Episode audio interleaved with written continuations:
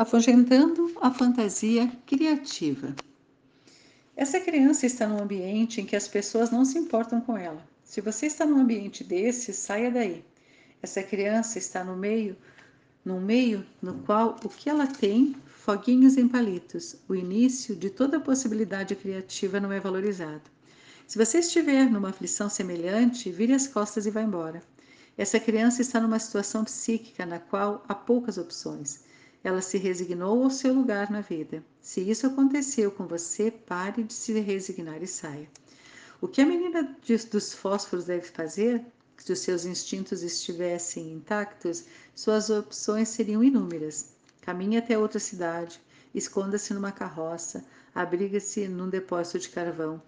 A mulher selvagem saberia o que fazer em seguida, mas a menina dos fósforos não conhece mais a mulher selvagem.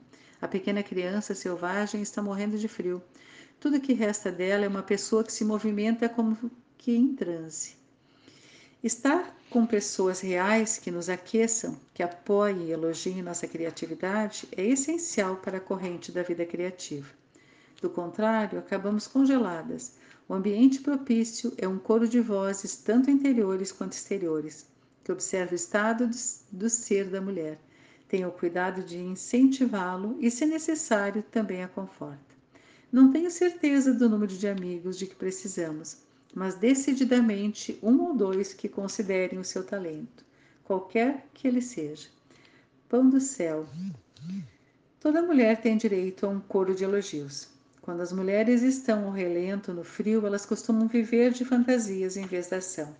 Fantasias desse tipo são o grande anestésico, Conheço mulheres dotadas de vozes maravilhosas. Conheço mulheres contadoras inatas de histórias. Quase tudo que lhes sai da boca é de improviso e bem elaborado. No entanto, elas se sentem isoladas ou de algum modo destituídas dos seus direitos. Elas são tímidas, o que muitas vezes é um disfarce para um ânimo esfaimado. Elas têm dificuldade para perceber que recebem apoio de dentro, de amigos, da família ou da comunidade. Para evitar o destino da menininha dos fósforos, há um importante passo que você deve dar. Qualquer um que não apoie sua arte, sua vida, não é digno do seu tempo. É duro, mas é verdade. Se não pensarmos assim, adotamos direto os trapos da menina dos fósforos e somos forçadas a viver uma fração de vida que mata pelo frio todo pensamento, toda esperança, talentos, escritos, alegrias, projetos e danças. O calor deveria ser o principal alvo da menininha dos fósforos. Na história, porém, ele não é. Pelo contrário, ela tenta vender os fósforos, suas fontes de calor. Essa atitude não deixa o feminino nem um pouco mais quente, rico ou sábio, e impede seu desenvolvimento futuro. O calor é um mistério. Ele, de certo modo, nos cura e nos gera e nos gera. Ele é quem solta o que está preso demais, propicia o movimento livre, o misterioso impulso de ser, o primeiro voo das ideias novas, não importa o que o calor seja, ele aproxima as pessoas cada vez mais. A menina dos fósforos não está num ambiente em que possa se desenvolver. Não há calor, não há gravetos, não há lenha. Se estivéssemos no seu lugar, o que poderíamos fazer? Para começar, poderíamos não acalentar a terra de fantasia que a menina cria ao acender os fósforos. Existem três tipos de fantasias. O primeiro é a fantasia do prazer, uma espécie de sorvete mental, exclusivamente destinada à fruição, como quando sonhamos de olhos abertos. O segundo tipo de fantasia é a formação intencional de imagens. Essa fantasia é como uma sensação de planejamento. Ela é usada como veículo para nos levar a agir. Todos os sucessos psicológicos, espirituais, financeiros e criativos começam com fantasias dessa natureza. E existe ainda o terceiro tipo, aquela fantasia que paralisa tudo. É o tipo de fantasia que impede a ação adequada nos momentos críticos. Infelizmente, é essa fantasia criada pela menina dos fósforos. É uma fantasia que não tem nada a ver com a realidade. Ela está relacionada, sim, à sensação de que não há nada a ser feito, mesmo o que não faz diferença se mergulhamos numa fantasia vã. Às vezes essa fantasia está na mente da mulher. Às vezes ela lhe chega numa garrafa de bebida, numa seringa ou na falta dessas coisas. Às vezes, a fumaça de um alucinógeno é um meio de transporte, ou ainda muitos quartos descartáveis mobiliados com uma cama e um desconhecido. As mulheres nessas situações estão representando a menininha dos fósforos em cada noite de fantasias e de mais fantasias, acordando congeladas e inertes a cada amanhecer. Existem muitas formas de perder o rumo, de perder nosso foco de atenção. E o que poderá reverter essa situação e restaurar a autoestima e o amor próprio? Temos de descobrir algo muito diferente do que a menina dos fósforos tinha. Precisamos levar nossas ideias para um lugar onde elas encontrem apoio.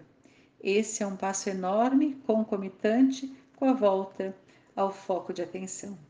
Encontrar um lugar propício, pouquíssimas mulheres têm condição de criar, apenas com o primeiro gás. Precisamos que todos os estímulos que pudermos, de todos os estímulos que pudermos encontrar. A maior parte das, do tempo as pessoas têm ideias fantásticas. Vou pintar aquela parede de uma cor que eu aprecie. Vou bolar um projeto com o qual toda a cidade se envolva. Vou fazer os azulejos para o meu banheiro. E se eu realmente gostar deles, vou vender alguns. Vou voltar a estudar, vou vender a casa para viajar, vou ter um filho, deixar isso começar aquilo, seguir o meu caminho, me organizar, ajudar a corrigir essa ou aquela injustiça, proteger aos desassistidos.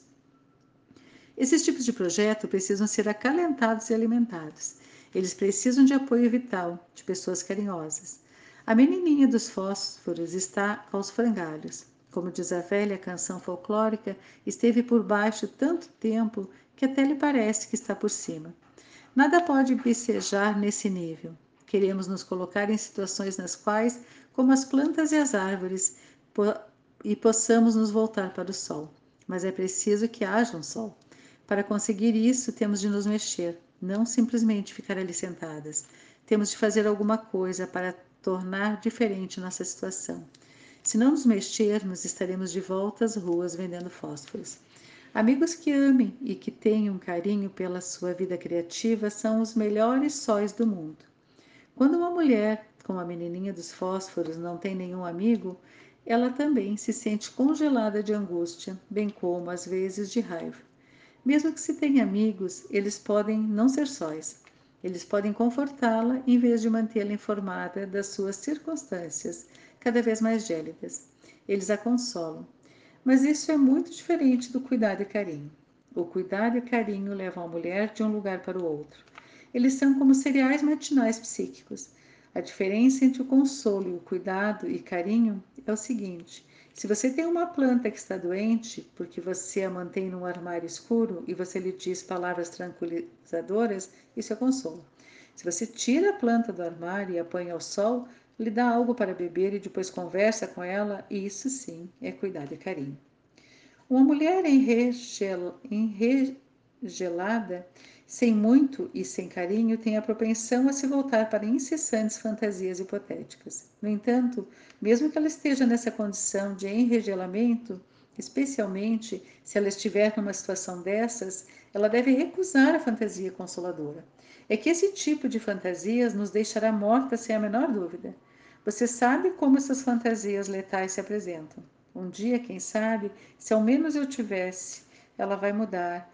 E se eu aprender o meu controlador quando eu realmente estiver pronta, quando eu tiver X, Y, Z suficiente, quando as crianças crescerem, quando eu me sentir mais segura, quando eu encontrar outra pessoa e logo que eu, e assim por diante.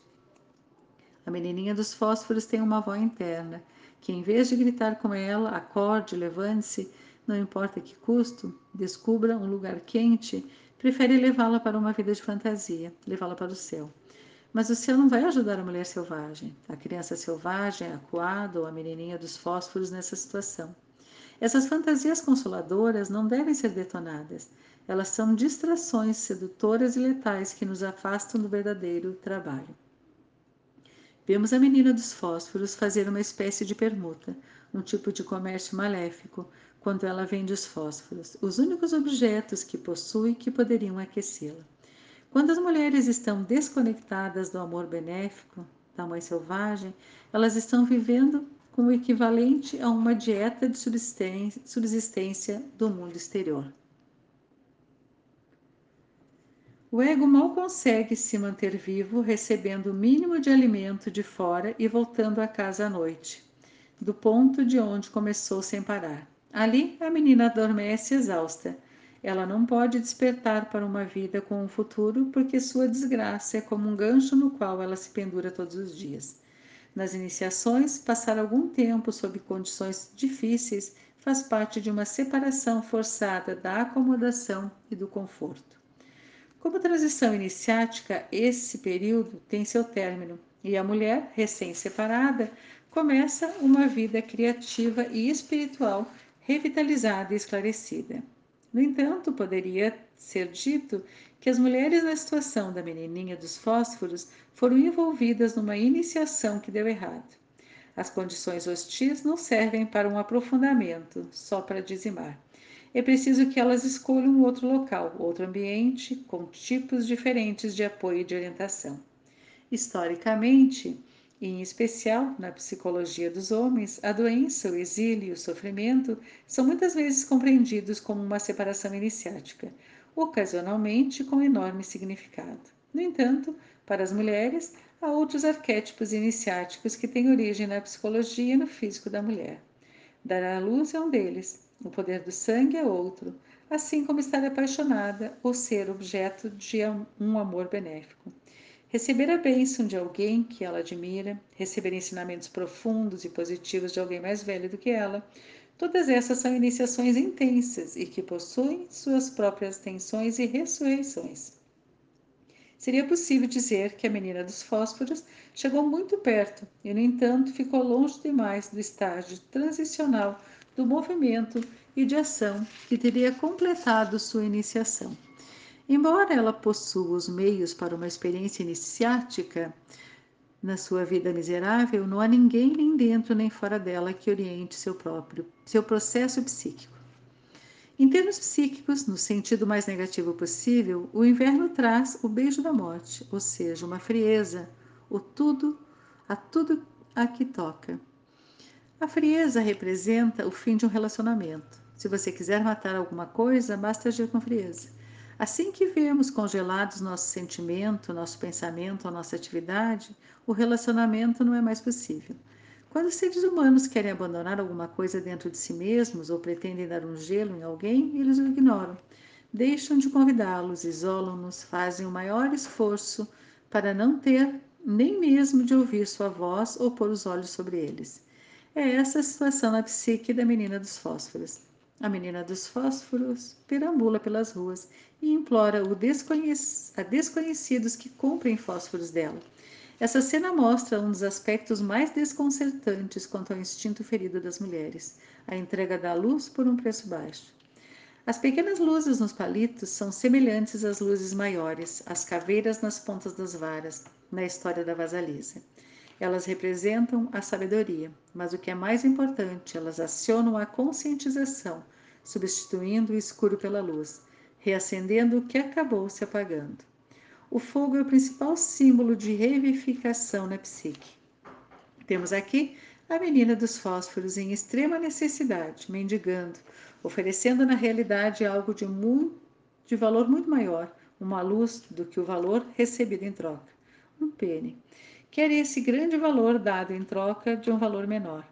Esteja dentro da nossa psique, quer ele seja vivenciado por nós no mundo objetivo. O resultado é o mesmo: maior perda de energia. Nessas circunstâncias, a mulher não consegue suprir suas próprias necessidades. Algo que quer viver, implora pela vida, mas não obtém resposta. Temos aqui alguém como Sofia, o espírito grego da sabedoria, Tira a luz das profundezas, mas a revende em espasmos de fantasia inútil. Maus amantes, padrões execráveis, situações de exploração, complexos ardilosos de todos os tipos atraem a mulher para essas escolhas. Quando a menina dos fósforos resolve acender os fósforos, ela está usando seus recursos para fantasiar, em vez de usá-los para agir. Ela queima sua energia de um modo quase que instantâneo, e isso aparece com evidência na vida da mulher. Ela está determinada a entrar para a faculdade, mas demora três anos, demora três anos para decidir qual prefere. Ela vai fazer aquela série de quadros, mas como não tem um lugar em que possa exibir o conjunto, não dá prioridade à pintura. Ela quer fazer isso ou aquilo, mas não reserva tempo para aprender, para desenvolver bem a sua sensibilidade ou a sua técnica. Ela tem dez cadernos cheios de sonhos, mas fica enredada com seu fascínio pela interpretação e não consegue pôr em ação seu significado. Ela sabe que deve sair, começar, parar, avançar, mas não faz nada disso. E assim compreendemos seus motivos. Quando a mulher tem seus sentimentos congelados, quando ela não consegue mais se sentir, quando seu sangue e sua paixão não mais atingem as extremidades da sua psique, quando ela está desesperada, em todos esses casos, uma vida de fantasia é muito mais agradável do que qualquer outra coisa ao alcance dos seus olhos. A pequena chama dos seus fósforos, por não ter nenhuma lenha a queimar, acaba queimando sua psique como se ela fosse uma grande acha seca. A psique começa a se iludir e ela agora vive no fogo da fantasia da satisfação de todos os anseios. Esse tipo de fantasia é como uma mentira. Se você a repetir com bastante frequência, começará a acreditar nela. Esse tipo de angústia de conversão, na qual os problemas ou questões são minimizados com a entusiástica fantasia de soluções irrealizáveis ou de tempos melhores, não ataca apenas as mulheres. Ele é o maior obstáculo enfrentado pela humanidade. O fogão na fantasia da menina dos fósforos representa pensamentos calorosos. Ele é também um símbolo do centro, do coração da lareira. Ele nos diz que a sua fantasia está à procura do self verdadeiro, do coração da psique, do calor de um lar interno. De repente, porém, o fogão se apaga. A menina dos fósforos, como todas as mulheres nesse tipo de aflição psíquica, descobre que está novamente sentada na neve. Vemos aqui que esse tipo de fantasias é momentâneo e destrutivo. Ele não tem nada a queimar, a não ser nossa energia. Muito embora a mulher possa usar suas fantasias para se manter aquecida, ela mesma, assim, acaba num frio profundo. A menina dos fósforos acende outros palitos. Cada fantasia se extingue e a criança volta a congelar na neve. Quando a psique está gelada, a pessoa se volta para si mesma e para ninguém mais. Ela risca um terceiro fósforo. Ele é o número 3 dos contos de fadas, o um número mágico, ponto no qual algo de novo pode acontecer. Nesse caso, porém, como a fantasia superação, nada de novo ocorre. É irônico que haja uma árvore de Natal na história. A árvore de Natal evoluiu de um símbolo pré-cristão da vida eterna, a árvore que mantinha suas folhas verdes mesmo no inverno. Seria possível dizer que isso era o que poderia salvá-la. A ideia da psique da alma é sempre verde, sempre crescendo, sempre em movimento. Mas o quarto não tem teto. A ideia da vida não pode ser contida na psique. A ilusão assumiu o comando. A avó é tão carinhosa, tão delicada, e, no entanto, ela é a morfina final, o último trago da cicuta. Ela atrai a criança para o sono da morte, em seu sentido mais negativo. Esse é o sono da acomodação, o sono do entorpecimento. Tudo bem, dá para eu aguentar. O sono da negação, basta que eu olhe para o outro lado. Esse é o sono da fantasia maligna, no qual esperamos que todo sofrimento físico desapareça, como que por mágica. Trata-se de um fato psíquico que, quando a libido, a energia definha ao ponto de não mais se ver a respiração no espelho, a natureza da vida, a morte-vida, aparece, representada aqui pela avó. É sua a tarefa de chegar no momento da morte de alguma coisa, de incubar a alma que deixou sua casca para trás e de cuidar dessa alma até que ela possa renascer. Essa é a bênção da psique de todo mundo, mesmo diante de um final doloroso, quanto da menina dos fósforos há um raio de luz. Quando se reúnem tempo, insatisfação e pressão suficientes, a mulher selvagem da psique lançará vida nova na mente da mulher, dando-lhe oportunidade de agir em seu próprio interesse mais uma vez, como podemos ver pelo sofrimento envolvido. É muito melhor curar nossa dependência da fantasia do que guardar, com desejo e esperança, que sejamos ressuscitadas dos mortos. A renovação do fogo criativo. Imaginemos, portanto, agora que temos tudo reunido, que não temos a menor dúvida quanto ao nosso propósito, que não estamos nos afogando numa fantasia escapista, que estamos integradas e que nossa vida criativa prospera. Precisamos de mais uma qualidade. Precisamos saber o que fazer, não se perdermos nosso foco de atenção. Mas quando perdermos, ou seja, quando estivermos temporariamente desgastadas, o que? Depois de todo esse esforço, ainda poderíamos perder nosso rumo? Poderíamos sim, mas ele fica perdido apenas por um tempo limitado, pois é a ordem natural das coisas. Felizmente, os camponeses da Europa Oriental já resolveram tudo isso para nós. Eles têm um conto de fadas maravilhoso intitulado Os Três Cabelos de Ouro. Esta é uma história que os contadores vêm transmitindo às pessoas há centenas, talvez milhares de anos. Pois ela representa um arquétipo, é essa a natureza dos arquétipos. Eles deixam uma comprovação. Eles se entretecem nas histórias, nos sonhos e nas ideias dos mortais. Ali, elas, eles se tornam um tema universal, um conjunto de instruções residindo não se sabe onde, mas atravessando o tempo e o espaço para iluminar cada nova geração.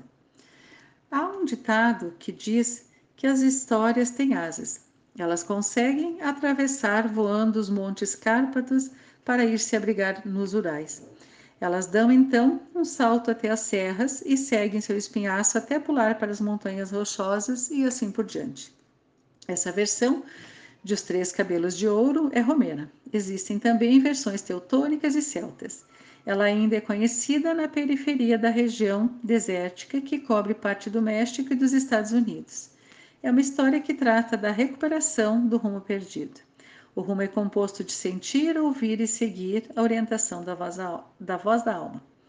Muitas mulheres conseguem ter uma perfeita noção de rumo, mas quando perdem contato com ela, ficam dispersas como um colchão de penas aberto que se espalhou por todo o campo. É importante ter um repositório para tudo que sentimos e ouvimos da natureza selvagem. Para algumas mulheres, é o seu diário, onde elas deixam registradas cada pena que passa voando. Para outras é sua arte criadora. Elas dançam a natureza selvagem, elas a pintam, elas a transformam num enredo. Você se lembra da Baba? Ela tem um grande caldeirão. Ela viaja pelos céus num caldeirão que na realidade é um pilão com sua mão. Em outras palavras, ela tem um repositório no qual guarda as coisas. Ela tem um modo de pensar, um meio de se locomover de um local para outro que é contido. É, os repositórios são a solução para o problema de toda perda de energia. Isso e mais alguma coisa. Vejamos. Os três cabelos de ouro. Uma vez numa noite escuríssima e trevosa, o tipo de noite em que a terra fica negra, as árvores parecem mãos retorcidas e o céu é de um azul escuro de meia-noite, um velho vinha cambaleando pela floresta, meio às cegas devido aos galhos das árvores. Os ramos arranhavam seu rosto e ele trazia um pequeno lampião numa das mãos. A vela dentro do lampião tinha uma chama cada vez mais baixa.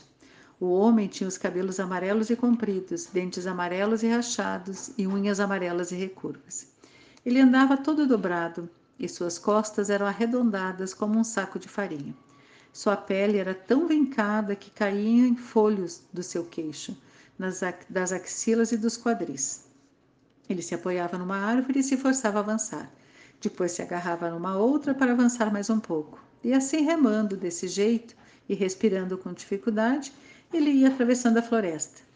Cada osso nos seus pés ardia como fogo. As corujas nas árvores piavam, acompanhando o gemido das suas articulações à medida, à medida que ele se seguia pelas trevas.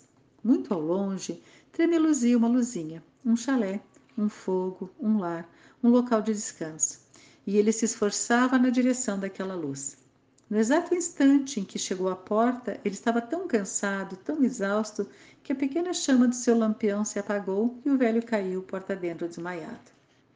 Dentro da casa, uma velha estava sentada diante de uma bela fogueira e ela se apressou a chegar até ele. Segurou-o nos braços e o levou mais para perto do fogo. Ela o abraçou como uma mãe abraça o filho. Ela se sentou na cadeira de balanço e o embalou. E ali ficaram os dois, o pobre e frágil velhinho, apenas um saco de ossos e a velha forte que o embalava.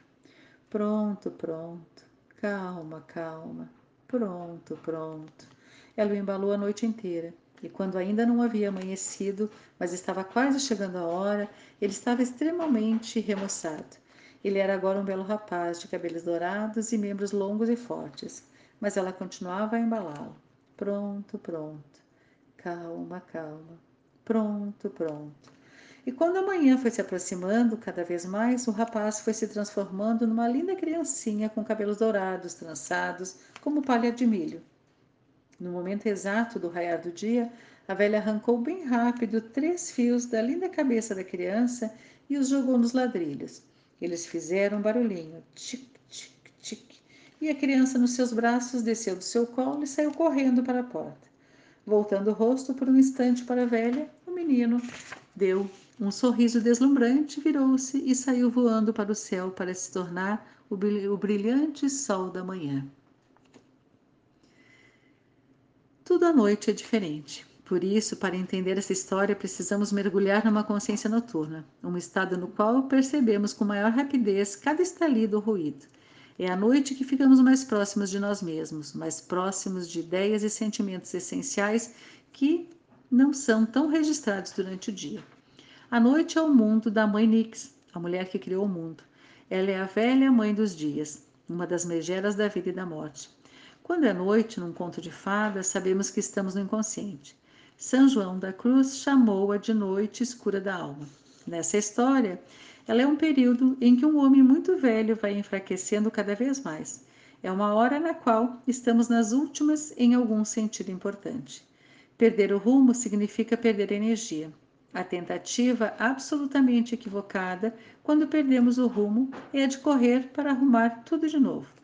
Correr não é o que devemos fazer, como vemos na história. Sentar e balançar é o que devemos fazer. A paciência, a paz e o balanço renovam as ideias. Só o ato de entreter uma ideia e a paciência para embalá-la são o que algumas mulheres poderiam chamar de grande prazer. A mulher selvagem o considera uma necessidade isso é algo que os lobos conhecem inteiramente. Quando o intruso aparece, os lobos podem rosnar, latir ou até mesmo mordê-lo, mas eles também podem, a uma boa distância, recuar, recuar para o interior do grupo, sentando-se todos juntos como uma família faria. Como uma família faria. As costelas se enchem e se esvaziam, sobem e descem. Eles estão tomando rumo, estão se reposicionando, voltando ao centro de si mesmos e resolvendo o que é importante e o que fazer em seguida. Estão decidindo que não vão fazer nada agora mesmo, que só vão ficar ali sentados, respirando e embalando-se juntos. Ora, muitas vezes, quando as ideias não estão funcionando bem, ou quando nós não as estamos trabalhando bem, perdemos nosso rumo. Isso faz parte de um ciclo natural e ocorre porque a ideia ficou ultrapassada ou porque nós perdemos a capacidade de vê-la por um ângulo novo. Nós mesmas ficamos velhas e desconjuntadas, como o velho em Três Cabelos de Ouro. Embora haja muitas teorias sobre bloqueios criativos, a verdade é que bloqueios brandos vêm e voltam, como as condições atmosféricas e como as estações do ano. Com as exceções dos bloqueios psicológicos de que falamos anteriormente, como não mergulhar na própria verdade, como o medo da rejeição, o medo de dizer que se sabe, a, preocupação com a própria competência, a poluição da correnteza básica, entre outros. Essa história é tão admirável por delinear todo o ciclo de uma ideia, a ínfima luz que lhe é concedida, que é obviamente a própria ideia, o fato de ela se cansar e praticamente se extinguir, tudo como parte do seu ciclo natural. Nos contos de fadas, quando acontece algo de mal, isso significa que algo novo precisa ser tentado, uma nova energia precisa ser aplicada. Uma força mágica de cura e ajuda precisa ser consultada. Aqui, mais uma vez, vemos a velha lá que sabe, a mulher de dois milhões de anos. Ela é aquela que sabe. Ser mantido diante do seu fogo é algo revigorante, reparador. É para esse fogo e para os braços dela que o velho se arrasta, pois sem eles ele morreria. O velho está cansado de passar tempo demais dedicado ao trabalho que lhe demos. Vocês alguma vez viram uma mulher trabalhar como se o diabo estivesse agarrado no seu dedão, só para de repente entrar em colapso e não dar mais um passo sequer? Você alguma vez viu uma mulher totalmente dedicada a alguma questão social que um belo dia virou as costas e mandou tudo para o inferno? é que seu ânimo está esgotado. Ele precisa ser abalado por lá que sabe. A mulher cujas ideias ou energias feneceram, murcharam ou cessaram completamente precisa saber o caminho até a velha curandeira e precisa levar o ânimo exausto até lá para que ele se recupere. O trabalho com muitas mulheres que são ativistas sociais são profundamente engajadas nas questões sociais. Não resta menor, menor dúvida a esse respeito. Quando chega o ponto extremo do seu ciclo, elas ficam exaustas e se arrastam pela floresta fora, com as pernas rangendo e a chama tremeluzindo, pronta para se apagar. É nessa hora que elas dizem: Para mim chega, vou embora. Vou devolver minha credencial da imprensa, meu distintivo, meu macacão, meu não importa o que seja. Elas querem emigrar para Auckland. Elas vão ver televisão, comendo biscoitinhos de soja e nunca mais olhar pela janela para o mundo lá fora. Elas vão comprar sapatos baratos, vão se mudar para um bairro onde nunca aconteça nada, vão fazer compras por telefone pelo resto de suas vidas. De agora em diante, elas vão se preocupar com sua própria vida, afastar os olhos e assim vai. Quando qualquer que seja a ideia de uma trégua, muito embora elas estejam falando com um cansaço e uma frustração humilhantes, eu sempre digo que é uma boa ideia que chegou a hora de descansar. Ao ouvir isso, elas geralmente berram: Descansar? Como posso descansar quando o mundo inteiro está se destruindo diante dos meus olhos? No final, porém, a mulher precisa descansar agora, ser embalada, recuperar seu rumo. Ela precisa rejuvenescer, recuperar sua energia. Ela acha que não pode fazer isso, mas pode sim pois os círculos de mulheres, sejam elas mães, alunas, artistas ou ativistas, sempre se dispõem a suprir a falta das que saem de licença. A mulher criativa precisa de descanso agora para voltar ao seu trabalho intenso mais tarde. Ela precisa ir visitar a velha na floresta, a revitalizadora, a mulher selvagem, numa das suas muitas apresentações. A mulher selvagem já espera que Animus fique exausto com certa regularidade. Ela não se espanta quando ele lhe cai por porta dentro. Ela está pronta.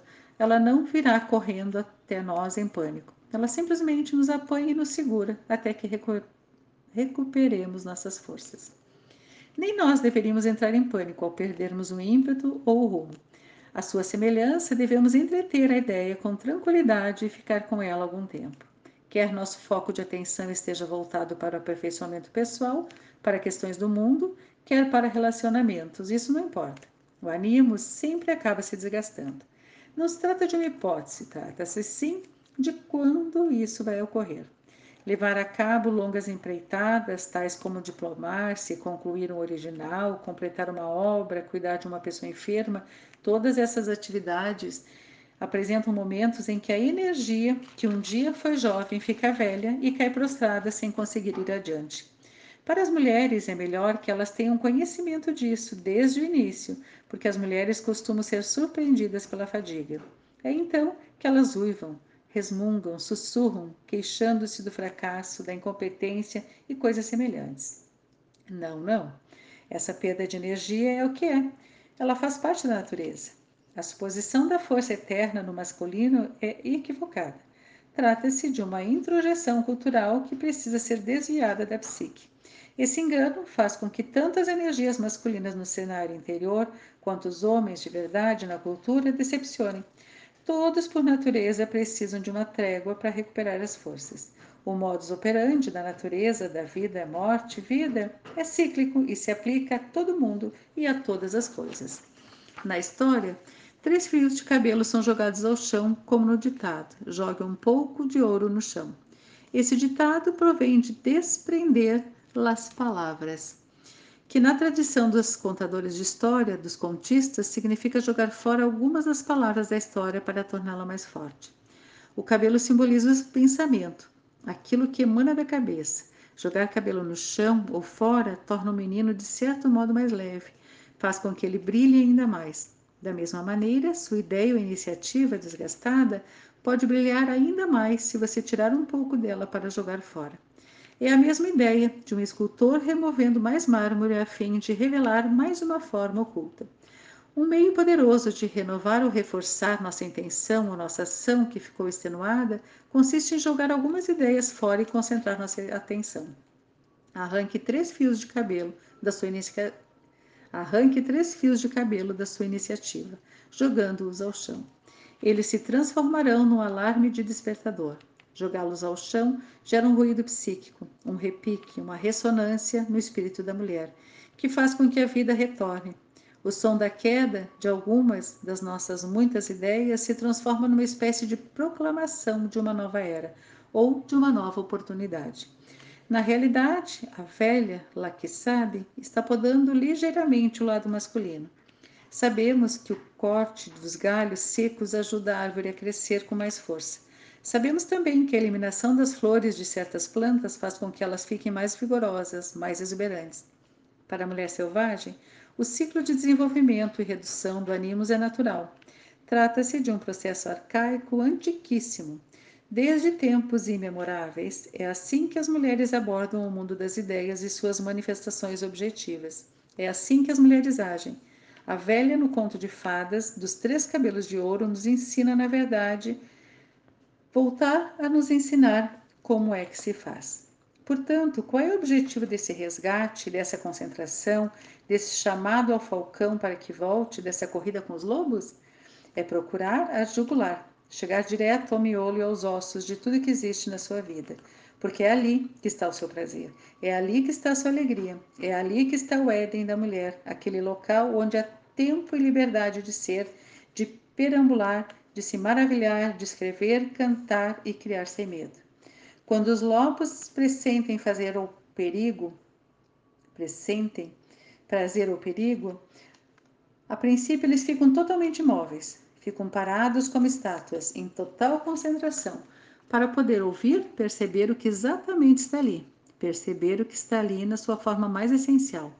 É isso que a mulher selvagem nos oferece: a capacidade de ver o que está diante de nós, com a concentração de atenção, com a imobilidade para ver, ouvir, sentir contato com o olfato, com o gosto. A concentração é o uso de todos os nossos sentidos, incluindo-se a intuição. É desse mundo que as mulheres vêm resgatar suas próprias vozes, seus próprios valores, sua imaginação, sua clarividência, suas histórias e suas antigas recordações. São esses os resultados do trabalho da concentração e da criação. Se você perdeu o rumo para se concentrar, sente-se e fique imóvel. Segure a ideia e a embale. Mantenha uma parte dela, jogue fora outra parte e ela se renovará. Não é preciso fazer mais nada.